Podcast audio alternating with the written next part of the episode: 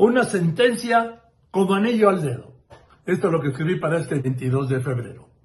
Los integrantes del jurado del caso García Luna llegaron antes de las 8 de la mañana al edificio de la Corte Federal de Nueva York y quien anunciaría luego su decisión repartió 12 hojas, 12 hojas donde establecían los cinco delitos que la Fiscalía le imputaba, imputaba a García Luna y fue leyendo en voz alta cada uno de ellos para que le respondieran también en voz alta si culpable o inocente. Y al cantar cada uno de ellos su decisión, marcaran su decisión en el cuadrito que decía, en este caso, culpable.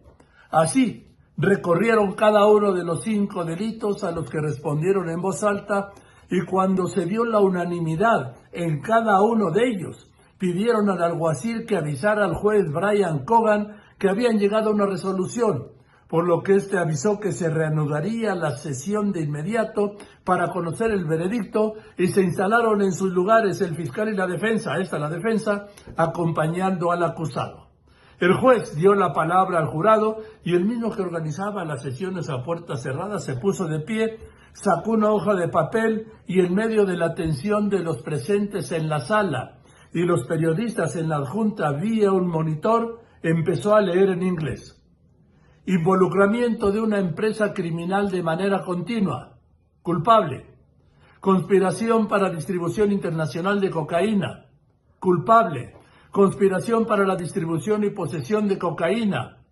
Culpable. Conspiración para la importación de cocaína. Culpable. Hacer una declaración falsa al Departamento de Seguridad Interna. Culpable de los cinco cargos que presentó el fiscal contra García Luna, los cinco fueron considerados culpables por el jurado. La mesa del fiscal celebró en silencio su triunfo, la de la defensa en la frustración y la tristeza. El secretario, el exsecretario de Seguridad Pública Federal, apenas con una expresión apretando el rostro. El juez agradeció la labor de los integrantes y los autorizó a retirarse. Los alguaciles esposaron a García Luna y lo trasladaron de regreso al centro de detención metropolitano de Brooklyn, también en Nueva York, y Hogan, el juez, citó sesión a las 11 de la mañana del 27 de junio para dar a conocer sus sentencias de lo que será la última sesión de este juicio. Así, se cerró el proceso penal al más alto funcionario de un gobierno mexicano en una corte de Estados Unidos donde además de él se juzgó al sistema de justicia mexicano, a sus gobiernos y al país, y al país todo.